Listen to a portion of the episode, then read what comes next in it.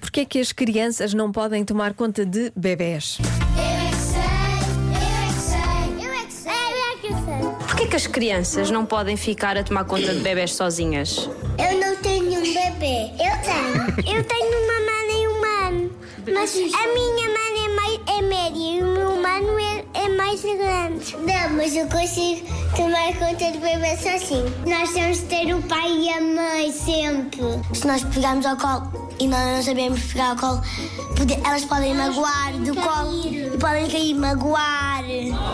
Quando falam, elas podem dizer aos pais. Porque não são adultas e também não são mães nem pais. Eu tenho primos. Então e tu não podes ficar a tomar conta dos teus primos bebés? Não. Porquê? Porque não. Porque tu não sabes tomar conta deles?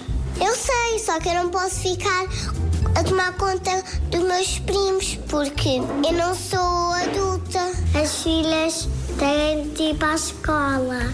Muda a fralda, põe o bebê da cama, embala só um bocadinho para pôr o bebê da cama. Se ele tiver cocó, tiramos a fralda, pomos outra Pomos fralda. outra, muito bem. E damos bribon. Se nós não tocarmos ao colo, eles podem se perder. Pois é. Eles podem se perder, mas eles não Podem. andam. Podem andar de joelhos. Crianças conseguem mudar fraldas Não! Só os papás. e as crianças sabem tomar conta Hum. Desculpas. delas próprias? Não. Eu sei. Como eu já vi-o sozinho em casa, eu não gosto tanto de ver o sozinho em casa, porque, eu, porque depois, quando eu vejo e Ansiedade, acaba não é? o filme do sozinho em casa, o meu pai diz assim: agora a Zinha fica em casa sozinha.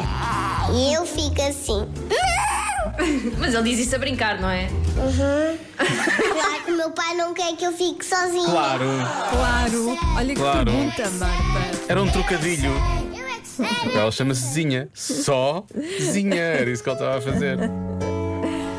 Esperemos. Já se faz tarde na comercial.